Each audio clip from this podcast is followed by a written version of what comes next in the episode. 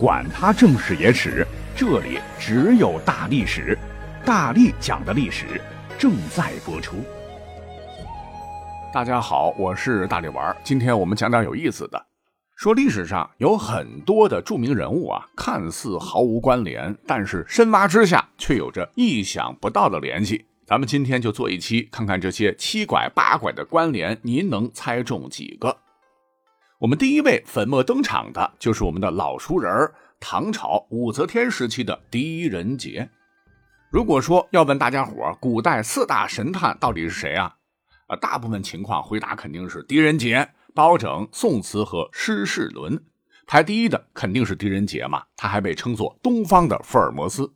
玄乎一点的影视剧还说他武功高强，懂奇门遁甲，甚至日审阳、夜审阴，神得很。只不过很遗憾，如果看过真实的历史，就会知道这些都是影视加工。史料中关于狄仁杰断案的记载，不是说没有，是寥寥无几，都是些芝麻绿豆的民间纠纷。毕竟他当时主要管的是司法刑狱，跟刑侦关系不大。那么好，狄仁杰拜神探所赐，如今美誉度这么高，名气那么大，到底又是怎么回事呢？这就要说到。几千年之后，跟咱们不太远的民国时期啊，出了一位传奇人物。他呢，唤作高罗佩，字之台，号孝望。这听起来很中国，但高罗佩他可不是中国人，是个地地道道的荷兰人，不是河南人啊。一九四三年担任荷兰驻重庆外交官，从此接触到中国文化，爱之喜之。他悟性也高，没几年就成了中国通。期间，年轻帅气的小伙子还娶到了张之洞的外孙女，叫水世芳。这么一来，饱受熏陶，他对中国字满篇的小说，那看起来也是不在话下。而其中，他最喜欢看的就是清末刊印的民间故事，叫《狄公案》，每回看的都是津津有味。那《狄公案》写的是前半段狄仁杰任昌平县令时平断冤狱的故事。后半段写了任宰相时整肃朝纲的故事。小说里头呢，大概只写了三个案件，分别是湖州的丝绸商人邵礼怀杀死同伙徐光启案，周氏因奸情杀死丈夫毕顺案，以及心腹黎姑被毒死案。那高罗佩啊，看的是心花怒放，就觉得这么好的书，那众乐乐不如同乐乐，那干嘛不介绍给其他国家的读者分享之呢？说实话，高罗佩确实有这个能力，他是个天才型的语言大师。除了自个儿的母语荷兰语以及中文、英、德、法、日、意、西班牙等十五种语言都精通。于是乎，他是妙笔生花，一口气儿将《狄公案》翻成了外文。如果说简单翻译，那还是不行的，毕竟原书只有三个案件，虽说有悬念，可是总体平铺直叙，繁荣琐碎，很多地方令人沉闷。于是乎，他脑筋一转，进行了二度创作，加入了很多在别处看到的冤假奇案、大案要案，再加上自个儿缜密的逻辑推理，层层设权，历经二十多年，最终完成了《大唐狄公案》。这比起原版的《狄公案》，将中国古代社会的典章啊、风俗民物啊、地理地貌，再结合这个心理学、刑侦学，狄仁杰就化身了断案高手，一个奇案大案一环套一环。那各个故事间，呃，既有中国传统大故事套小故事的结构，又融入了西方文学的叙述手法，将狄仁杰一下子包装成了力压西方福尔摩斯的神探。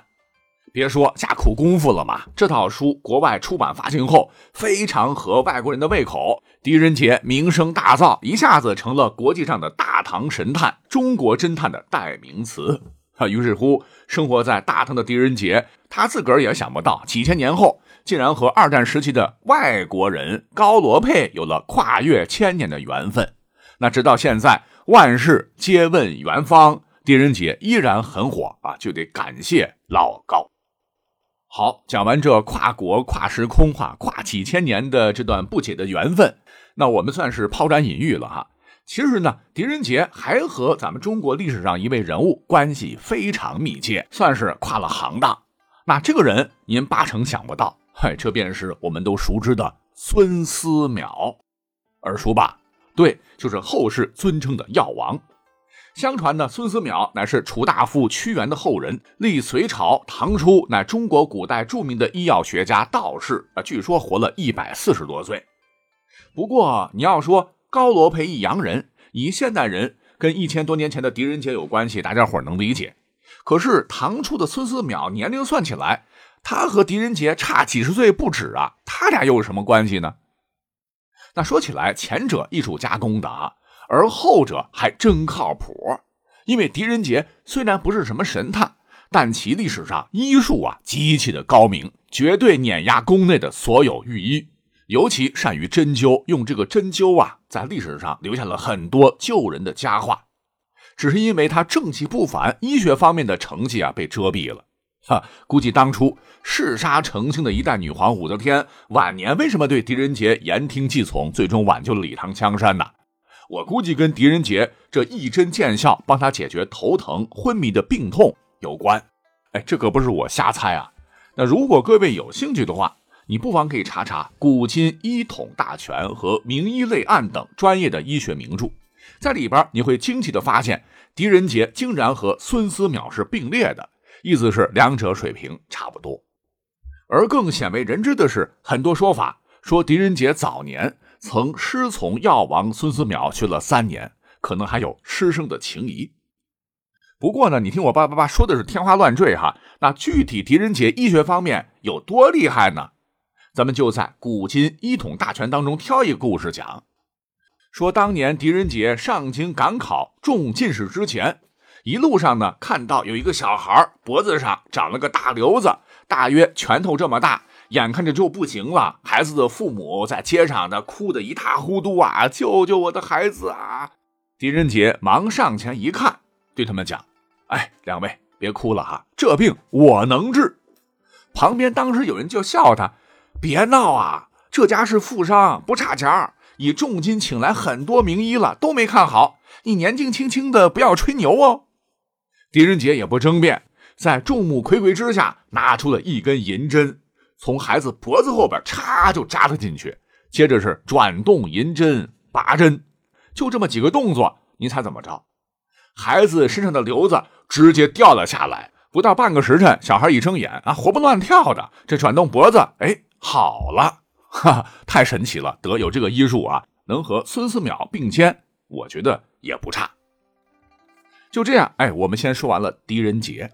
这样的类似的故事还有哈，你像我们在扒历史故事堆，我们可以再找来一位狄仁杰之后的大唐顶流，谁呀？这就是青莲居士李太白。那李白诗间呢，他的故事讲的太多了哈。如果说讲到李白的朋友圈，大家伙应该都知道哈，李白特别喜欢孟浩然，杜甫呢喜欢李白，而汪伦是李白的铁杆粉丝。为了让李白留点墨宝，愣是砸钱成了一榜大哥，这才有了一首《赠汪伦》。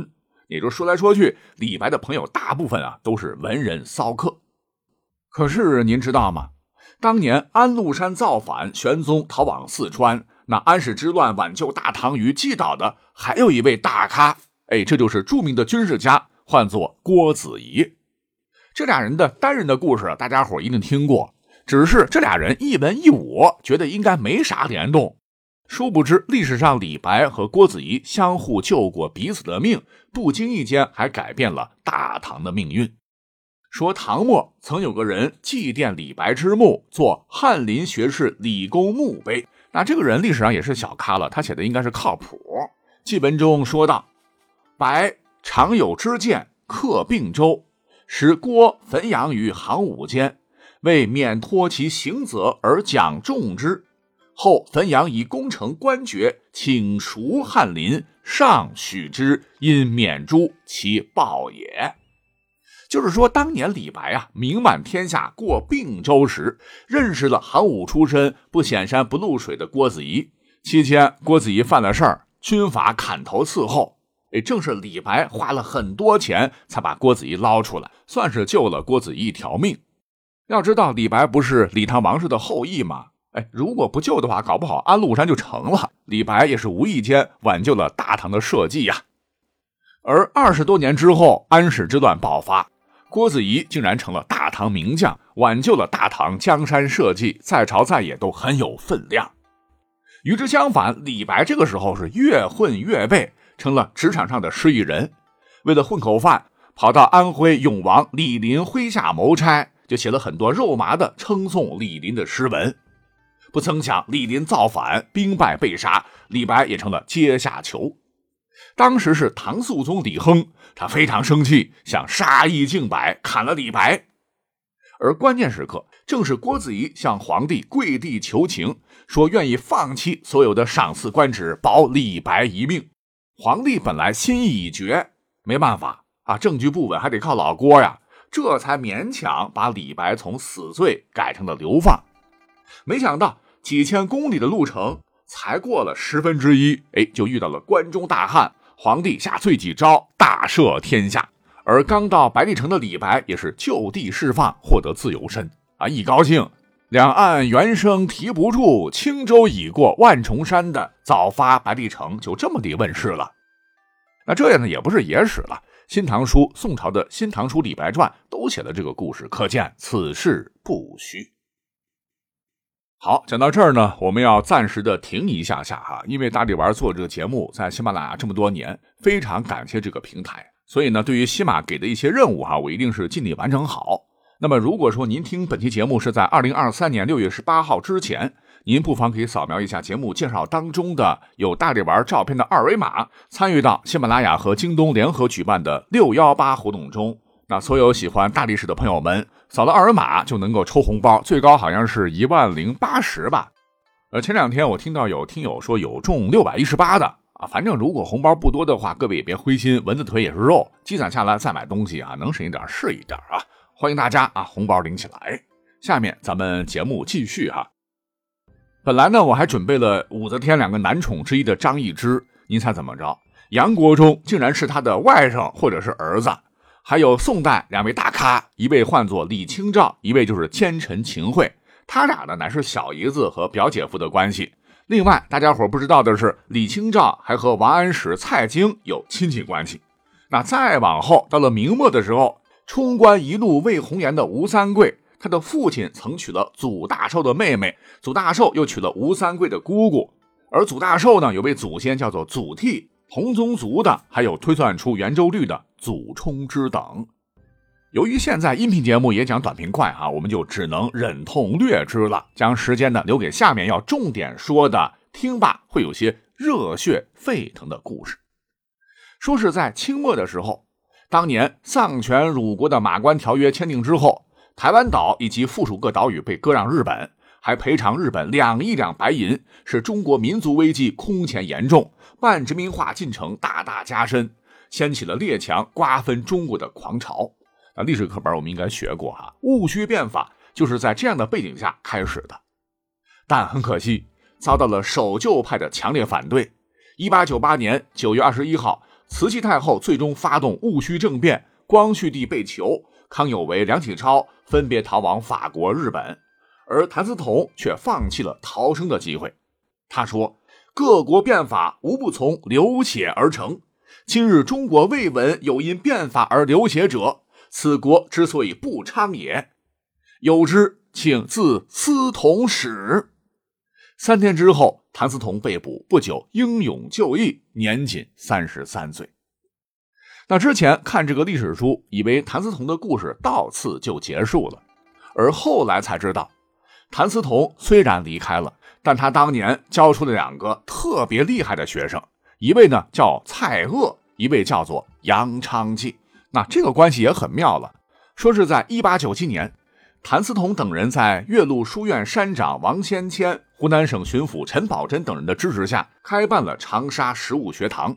蔡锷是长沙十五学堂的第一批学生，当时年仅十五岁。